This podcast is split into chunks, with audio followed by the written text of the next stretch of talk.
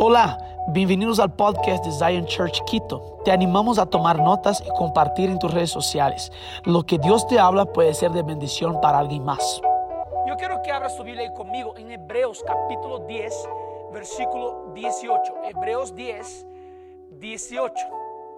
Yo me acuerdo que cuando comenzamos, cuando todo eso de la pandemia comenzó, fue el 15 de marzo del año pasado. Entonces estamos hablando de un año y casi tres meses, casi cuatro meses después, un año y medio más o menos, estamos hablando que todo eso empezó y tuvimos que adaptarnos a una realidad online. Y yo te quiero decir algo, yo siempre dije, y nosotros nuestro discurso, si tú te vas a recordar, siempre dijimos que la la iglesia, por más que esté pasando por una temporada, repite conmigo ahí, temporada, por un tiempo en donde nosotros estamos pasando por este lugar de estar en las casas, de estar acompañando todo por una pantalla, este no es el propósito de Dios. Yo he dicho eso diversas veces. Yo he dicho, estamos pasando por una temporada en donde estamos siendo fortalecidos en nuestros hogares para que tengamos una iglesia cuando podamos reunirnos los domingos otra vez.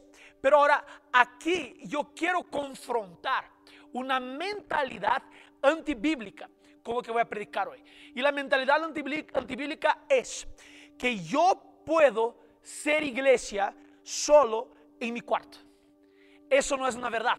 Yo te quiero proponer que cuando piensas así, tú realmente estás desviándote del propósito que Dios tiene para la iglesia y para ti adentro de la iglesia. Ahora la pregunta que queda es, ¿puedo yo vivir un tiempo con Dios en mi casa?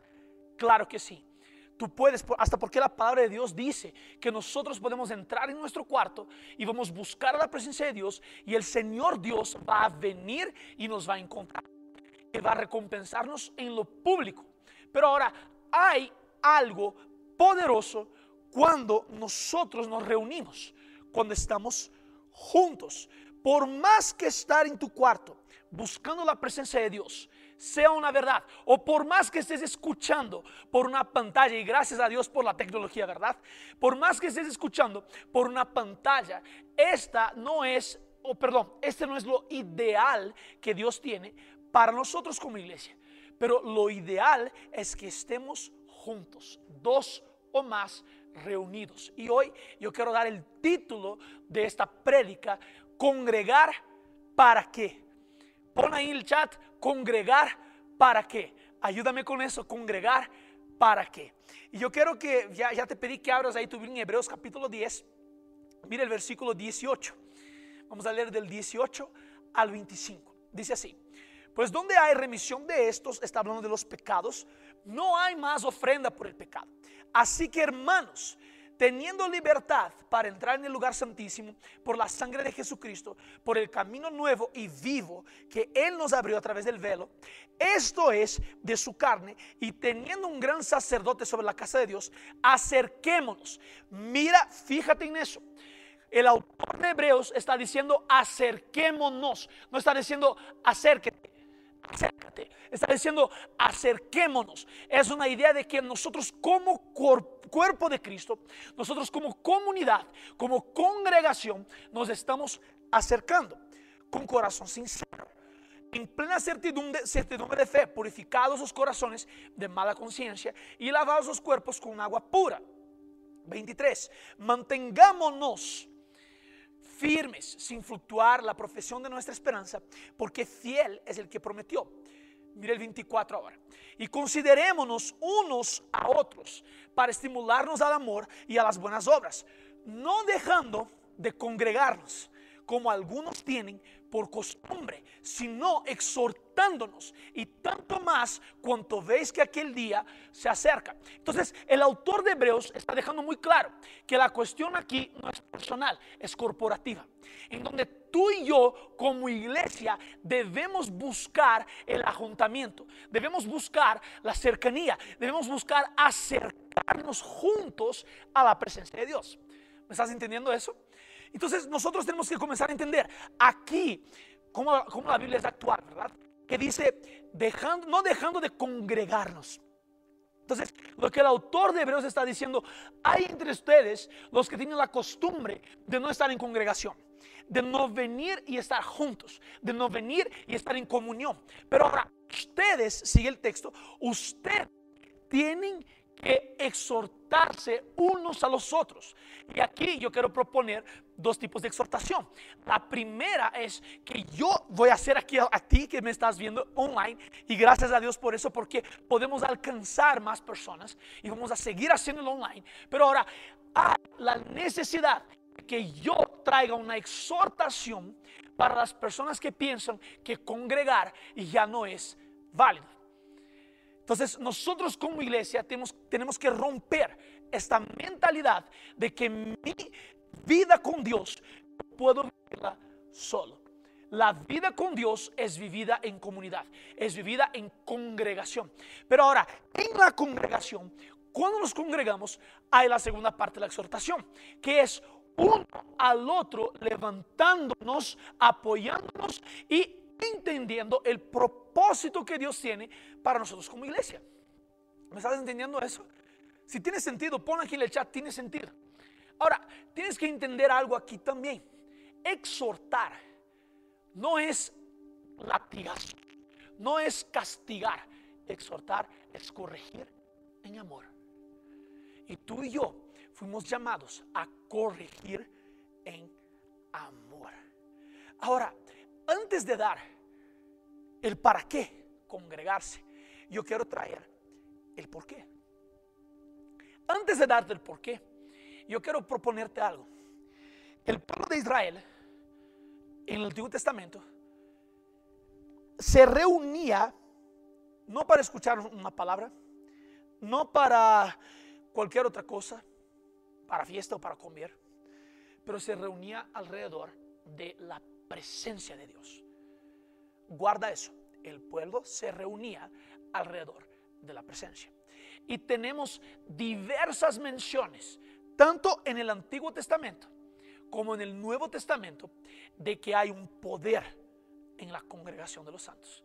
Cuando los santos, los hijos y las hijas de Dios se unen, congregan y están juntos. ¿Por qué? Porque eso revela el corazón de Dios para la unidad del cuerpo. Entonces, entienda eso. Si no, mucha gente va a comenzar a, y yo entiendo el por qué tú estás en tu casa ahora, yo entiendo completamente.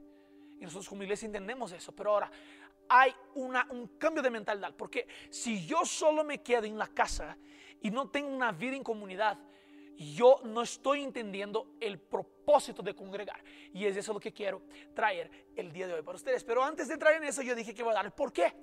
¿Por qué debo congregar? ¿Por qué debemos como iglesia congregar?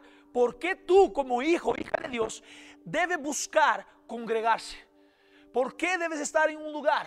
¿Por qué debes ir personalmente a ese lugar? ¿Por qué debes estar en un culto presencial? ¿Por qué? Porque Cristo pagó un alto precio para que su cuerpo, la iglesia, estuviese, estuviese en un solo corazón y mente. Entienda eso. Jesucristo, la Biblia va a decir en Efesios que Él quiso reunir todas las cosas en Él. Que Dios lo hizo, la verdad. Que Dios reunió todas las cosas en Cristo, incluso sus hijos. Nosotros ahora fuimos reunidos, estábamos separados y ahora estamos reunidos a través de Cristo. Y el precio que Cristo pagó, y yo aquí te quiero proponer que yo, Daniel, ya viví tantas, tantas cosas en Cristo. Yo estoy joven aún, 30 años, pero ya viví tantas cosas con Dios, tantas cosas en la iglesia sí que me causaron dolor, sí que me lastimaron, pero ahora este dolor nunca va a ser comparado al dolor que Cristo pagó, al precio que Cristo pagó, al sufrimiento que, Él sufrió para que tú y yo pudiéramos estar congregando. ¿Es válido? Es. El sentimiento es válido? Es. La frustración es válida? Es. Pero ahora, esto nunca se va a comparar al precio que Jesús pagó para que su iglesia estuviera congregando. ¿Tiene sentido lo que digo? yo te quiero proponer algo. Algo que yo pienso conmigo. Es la iglesia sigue siendo la esperanza del mundo. Y nosotros como iglesia somos llamados a congregarnos para entender el propósito que Cristo tiene para su iglesia. Y yo quiero, quiero, darte siete razones. Siete razones. Yo normalmente me quedo en tres, ¿no? Tres, cuatro, tres. Pero hoy yo tengo siete razones para que tú puedas, eh, eh, para que tú congregues. El para qué. Entonces, el por qué es la motivación pasada. El para qué es la motivación futura. Y yo quiero proponerte que hay siete razones que yo he encontrado, que yo he buscado en Dios, para que nosotros podamos estar en congregación. ¿Ok? Entonces, la primera razón, abre tu Biblia en Mateo 18, 12. Mateo 18, 12. Y anota. ¿Para qué? Primera razón, para que estemos bajo protección. Mira eso. Versículo 12 de Mateo 18.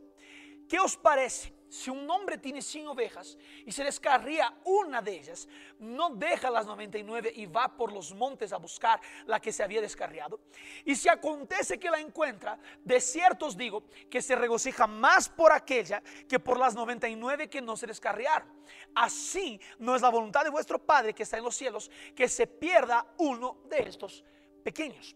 Ahora, yo quiero traer aquí tres cosas sobre este texto muy rápidas. La primera, tienes que entender aquí que es la oveja que se descarría.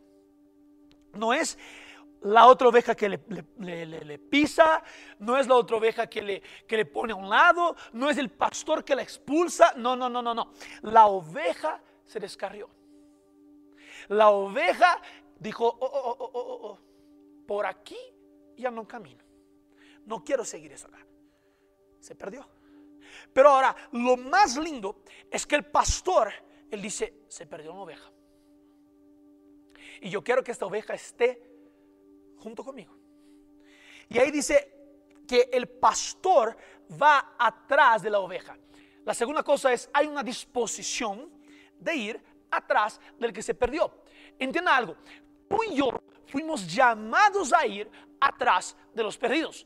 Esa es la gran comisión es predicar el Evangelio a toda criatura, ¿verdad? Entonces nosotros fuimos llamados a ir atrás de los que están perdidos, hasta los que están adentro y que no están congregando. ¿Ok? Ahora, la tercera cosa que hay que entender aquí. Mire el versículo 13, lo que dice. Dice así. Y si acontece que la encuentra. ¿Entienda algo? Aquí es un condicional el pastor va atrás de la oveja perdida. Y si la encuentra. No dice cuándo la encuentra o que la va a encontrar. Dice que está buscando. Eso cambia toda la perspectiva, ¿verdad? Porque si el pastor sucede, si sucede que el pastor encuentra la oveja, él la toma en los brazos, eso dice la palabra de Dios, se regocija y regresa con la oveja. Pero ahora aquí es en donde entra el corazón de la oveja. Aquí es en donde entra, voy a llegar y va a haber la disposición de la oveja de querer venir conmigo o no. Tiene sentido lo que digo. Y aquí lo que dice, mira Proverbios 18.1. Su deseo busca el que se desvía. Entonces, entienda algo. La persona que decide no congregarse está buscando su propio interés. Yo me acuerdo que cuando yo era más joven, sigo siendo joven, a mí me encantaba ver y sigo viendo, me gusta, programas de animales, de las cosas salvajes así. Y a mí me encanta ver porque yo aprendo un montón. Y una de las cosas que yo aprendí viendo es que cuando un animal que está buscando su comida él va a buscar, o sea, va a cazar su comida. Él busca siempre en una manada, en un rebaño. Él siempre va a buscar el animal que está más débil para atacar. Y la Biblia dice que el, diablo, nuestro enemigo, está, nuestro, está alrededor nuestro, buscando como un león, rugiendo como un león, un león a quien pueda atacar. Entienda, cuando tú dejas de congregarte, tú te vuelves vulnerable. Pero cuando estás en la congregación, cosas que yo aprendí también en este, estos programas de animales, que es los fuertes ahora se ponen en defensa de los más débiles. Y estás débil en la fe, la Biblia va a decir que es mejor ser dos que caminar solo. Es lo siguiente, tú estás débil, estoy aquí para levantarte. Por eso estás protegido. Entonces aquí es el diablo va a intentar atacar bien en tu mente atacarte con una raíz de amargura, con trauma, con dolor, con una palabra que no te gustó escuchar. No, así que va a suceder. Así va a suceder. Pero ahora, cuando tú te dejas afuera de una congregación por decisión, tú te estás volviendo una presa voluntaria y vulnerable para que el diablo pueda venir y puede atacarte. Entonces, nosotros estamos congregando por protección. La congregación trae protección. Número 2. Proverbios 27, 17. Anota eso.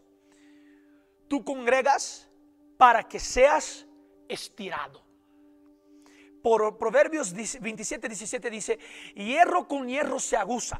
Y así el hombre aguza el rostro de su amigo.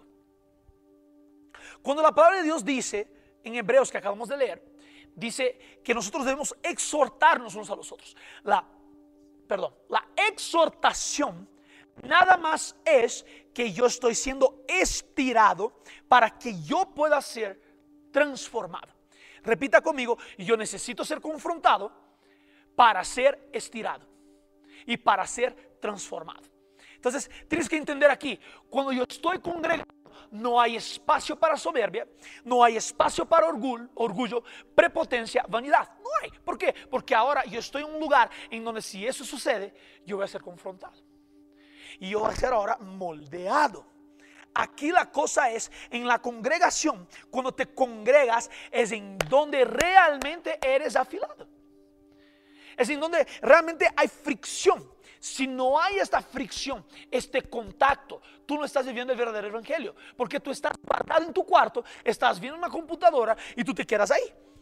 Y no hay la fricción, no hay confrontación, no hay corrección en amor, no hay exhortación. Pero ahora, aquí también es en donde mi ego baja. ¿Sabes por qué?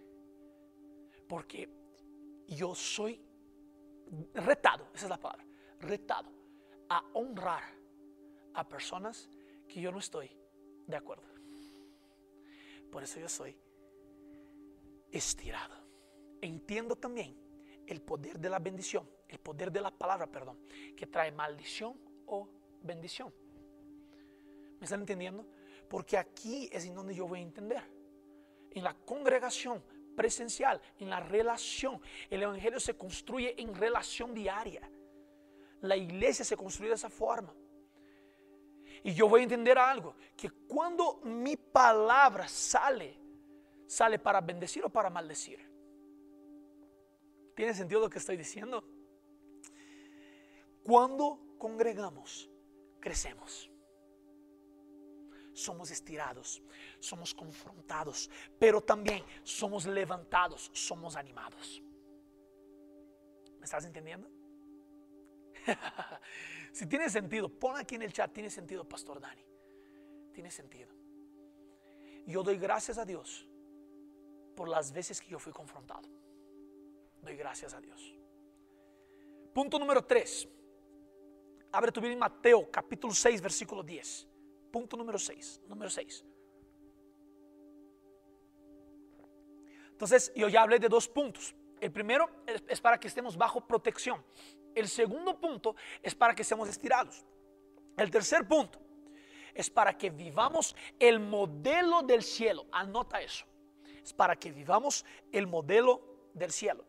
Mateo capítulo 6, versículo 10 es la oración que Jesús nos enseña diciendo, venga tu reino, hágase tu voluntad, como en el cielo, así también en la tierra. Pon atención, tú, perdón, tú ya leíste la oración del Padre nuestro 50 mil veces. Pero ahora, yo te quiero proponer que lo que vivimos acá, cuando oramos la oración del Padre Nuestro, y Jesús nos está enseñando eso, es que nosotros estamos literalmente aquí, versículo 10, diciendo, Señor Dios, yo quiero que la realidad del cielo se manifieste aquí, en donde estoy, aquí y ahora. Yo quiero que esto suceda. Ahora, si a ti no te gusta congregar, el cielo va a ser un lugar muy incómodo para ti. Porque en el cielo hay congregación. Te quiero dar la base bíblica para eso. Apocalipsis 7, versículo 9. Apocalipsis 7, versículo 9. Dice lo siguiente. Después de eso miré y he aquí una gran multitud, la cual nadie podía contar. multitud de todas las naciones, tribus, pueblos, lenguas, que estaban delante del trono y en la presencia del Cordero, vestidos de ropas blancas, con palmas en las manos, y clamaban en gran voz diciendo, la salvación pertenece a nuestro Dios, que está sentado en el trono y al Cordero. Y los ángeles, mira, los ángeles estaban en pie alrededor del trono y de los ancianos y de los cuatro seres vivientes. Y se postraron sobre sus rostros delante del trono y adoraron a Dios diciendo amén la bendición y la gloria y la sabiduría y la acción de gracias y la honra y el poder y la fortaleza sea nuestro Dios por los siglos de los siglos. Amén entonces uno de los ancianos habló diciéndome estos esta multitud estos que están vestidos de ropas blancas.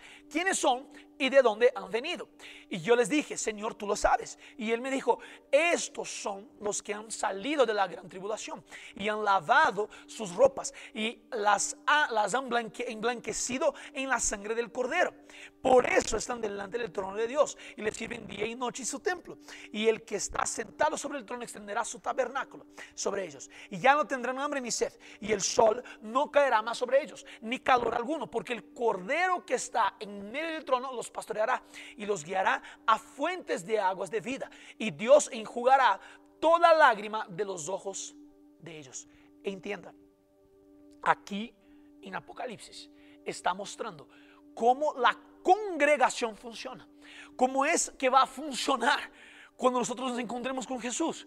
Es congregación, es un momento de exaltación. La salvación pertenece a nuestro Dios. Aquí la multitud está declarando que Jesús es santo y a Él pertenece la salvación. Y hay diversas otras menciones en donde muestra que los ángeles están juntos en una sola voz, cantando que Él es santo, declarando que Él es poderoso, declarando que Él es, que era, que vendrá. Jesús, Dios, están adorando. Pero ahora están juntos. Es la congregación que se une para levantar su voz delante de Dios. Y aquí dice que ellos se acercaron porque fueron purificados, tuvieron sus vestiduras emblanquecidas, dice la palabra de Dios, en la sangre del cordero. Entienda, tú y yo también fuimos purificados. Eso es lo que dice la palabra de Dios. Que tú y yo ya estamos purificados. Y ahora nos acercamos con confianza al trono de la gracia. Eso, eso leímos en, Hebreos, que nos acercamos juntos con confianza. Y nos congregamos. Porque fuimos lavados, porque fuimos purificados, porque podemos ahora entrar, adentrar con confianza. Nosotros replicamos lo que sucede en el cielo, aquí en la tierra. Fuimos llamados a hacerlo. Número cuatro. Cuarto para qué o la cuarta razón del para qué congregarnos. Para que vivamos las promesas de Dios.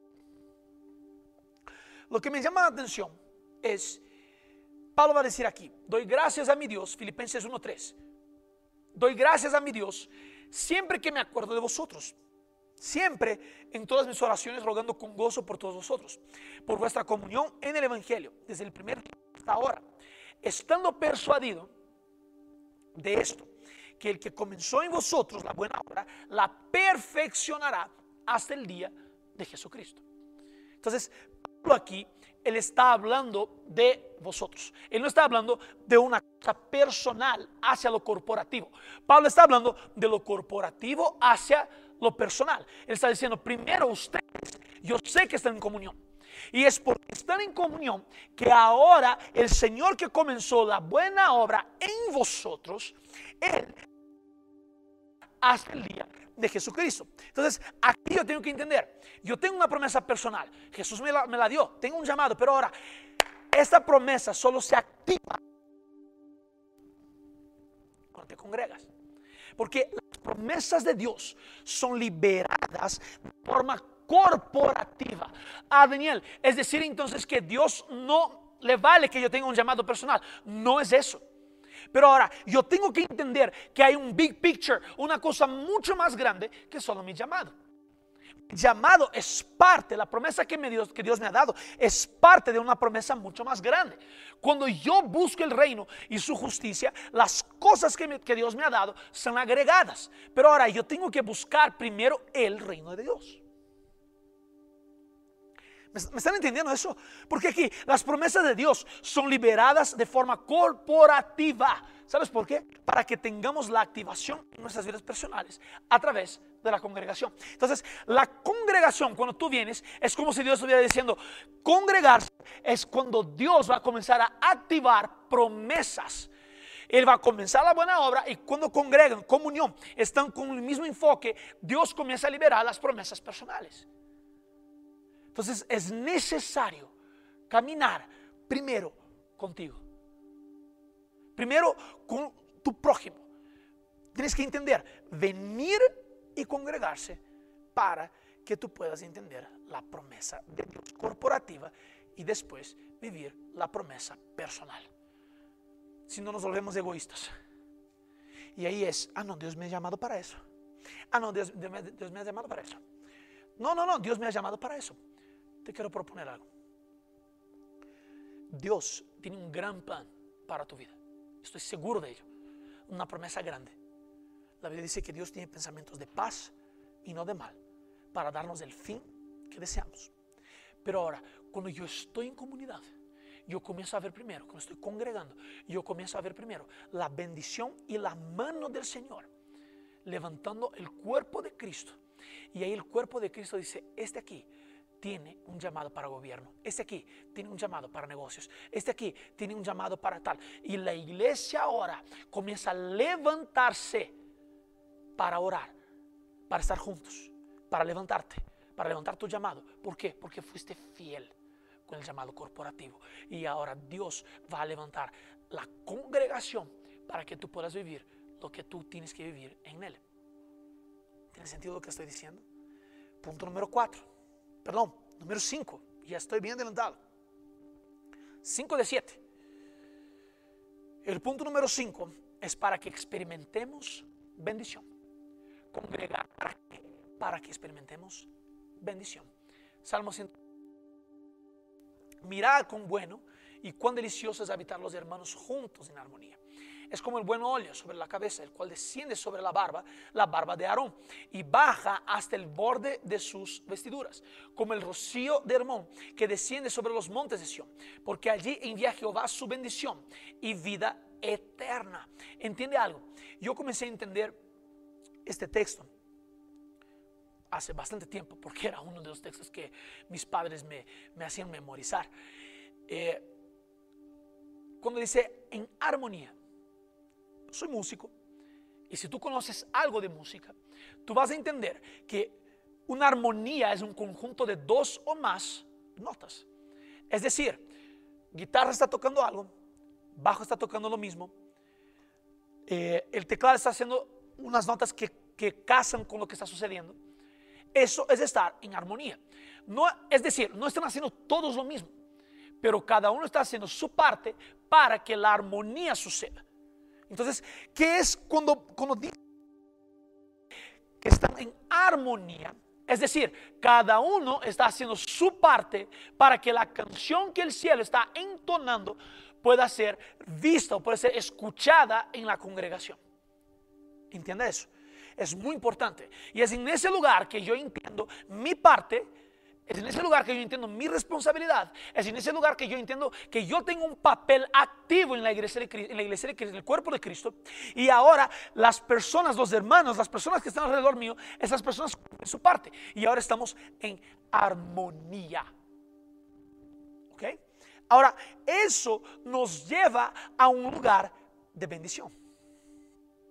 Cuando estamos todos en el mismo sentir, cuando estamos todos en el mismo espíritu cuando estamos todos con el mismo enfoque, es ahí en donde el Señor libera bendiciones que estamos necesitando. No sé de ustedes, pero yo eh, muchas veces he pedido diversas cosas en mi secreto al Señor Dios. Y voy, Dios libera eso, Dios libera eso, Dios libera eso, Dios libera eso. Y, y lo que yo pedía no era liberado. Pero ahora, bastaba un momento de una oración corporativa, la cosa desatada. Porque hay una bendición cuando yo respeto el proceso de la comunión. Cuando yo respeto el proceso que el propio Dios estableció, que es la congregación. Entienda algo, Dios recompensa la congregación con bendición. Es en ese lugar que Dios libera bendición. Dios no salta procesos. Y él mismo estableció el proceso de la congregación, el proceso de la comunión, estar juntos en un mismo propósito. Y es en este lugar que Dios libera bendición. A veces un milagro que estaba buscando por dos, tres años. Vienes a un culto, estás congregado, la presencia de Dios se le revela, ¡pum! Y el milagro sucede. ¿Por qué? Porque tú respetaste el proceso de Dios. Entonces, es como si Dios dijera, están entendiendo lo que estoy liberando. Estoy entendiendo que primero es congregarse, es la comunión. Voy a abrir los cielos y voy a liberar bendiciones. ¿Entienden lo que estoy diciendo? Vamos para el punto 6. Sexta razón para que seamos transformados. Para, que, para, para congregarnos. para que seamos transformados de gloria en gloria. Mira lo que dice 2 Corintios 3, 18. Por tanto, nosotros todos, dice nosotros todos, no dice uno o solo una persona.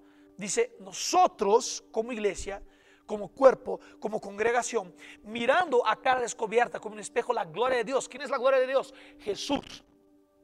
Dice, somos transformados de gloria en gloria, en la misma imagen como por el Espíritu del Señor. Entienda algo, la totalidad de la presencia de Dios se manifiesta cuando nos congregamos. ¿Por qué? Porque ahora es el cuerpo de Cristo que está buscando corporativamente al Señor Dios. Piensa una cosa. El último orden de Jesús en Mateo capítulo 24, es de ir a los cielos, de ir a los cielos, fue quédense reunidos en Jerusalén, de los sean revestidos. Hechos capítulo 2, entonces Jesús se queda 40 días, da un orden va a venir el Espíritu sobre ustedes. Diez días después, que es la fiesta de Pentecostés, 50 días después de la Pascua, los discípulos perseveraron, quedaron ahí. Después de diez días, la presencia de Dios vino. Entienda algo, hay niveles de la presencia de Dios que tú no vas a experimentar en tu cuarto. Hay niveles de la presencia de Dios que solo experimentas cuando te congregas. Porque es cuando nosotros como iglesia, congregados, juntos, con el mismo enfoque, el mismo propósito, nosotros enfocamos en la presencia de Dios, Él libera algo nuevo y ahí somos transformados de gloria en gloria. Es decir, que todas nuestras reuniones deberían ser una más fuerte la manifestación de la presencia que la otra. Porque nosotros estamos congregando y estamos creciendo, estamos avanzando de gloria en gloria. ¿Tiene sentido lo que digo? Si tiene sentido, escribe aquí, tiene sentido, Pastor Dani. Otro punto. Para terminar, el séptimo punto. Para acabar. Entonces, ¿para qué? ¿Para qué debemos congregarnos? ¿Congregar para qué? Entienda algo. Para que seamos agentes activos en la transformación de nuestro entorno. Entienda algo.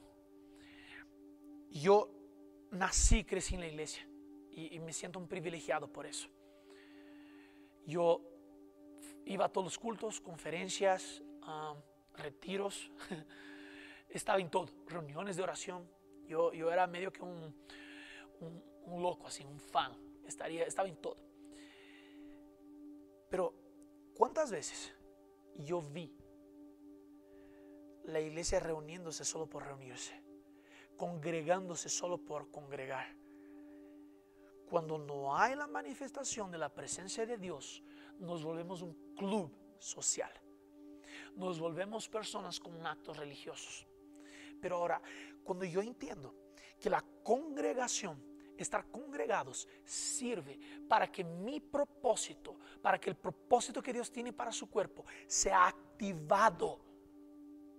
Yo entiendo que ahora el lugar de congregación es un lugar para que recibamos corporativamente una unción de Dios y que en lo personal expandamos su reino.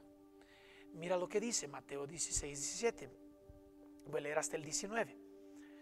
Perdón, hasta el 20. Dice, entonces le respondió Jesús, bienaventurado eres Simón, hijo de Jonás, porque no te lo reveló carne y sangre, sino mi Padre que está en los cielos. Y yo también te, te digo que tú eres Pedro y sobre esta roca edificaré mi iglesia. Y las puertas del Hades no prevalecerán contra ella. Y a ti te daré las llaves del reino de los cielos. Y todo lo que atares en la tierra será atado en los cielos. Y todo lo que desatares en la tierra será desatado en los cielos. Entonces mandó a sus discípulos que no dijeron nada que él era el Cristo. Pon atención aquí. Jesús en algún otro momento en la palabra de Dios dice que en donde dos o tres de ustedes concuerdan con algo, eso va a suceder. Entonces aquí está diciendo que dos o tres es representatividad, es iglesia. Uno es templo del Espíritu, ¿ok? Yo soy templo del Espíritu, chévere. Pero ahora, dos o tres es iglesia.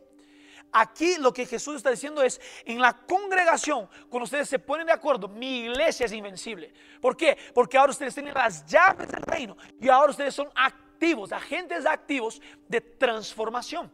Aquí lo que Jesús está proponiendo es, yo estoy dando a mi iglesia, dos o tres, congregación, yo estoy dando las llaves del reino de los cielos. Y todo lo que yo ate en la tierra es atado en el cielo. Desate en la tierra es desatado en el cielo. ¿Qué sucede aquí? Cuando yo vengo a un lugar, nos reunimos alrededor de la presencia, estamos juntos como iglesia. Aquí sucede algo que es un entendimiento de que yo ahora salgo con un propósito de transformar mi entorno. Soy un agente activo de transformación de mi entorno. Es decir, estamos en la presencia de Dios, pero hay un encargo, hay una asignación. Tienes que ir ahora a tu universidad y tienes que ir al local de trabajo y hacer alguna cosa. En tu familia tienes que hacer alguna cosa. ¿Por qué? Porque hay la autoridad revelada y liberada a través de la de transformación de tu entorno. Esperamos que este mensaje haya impactado tu vida. Suscríbete porque subimos nuevas prédicas todas las semanas.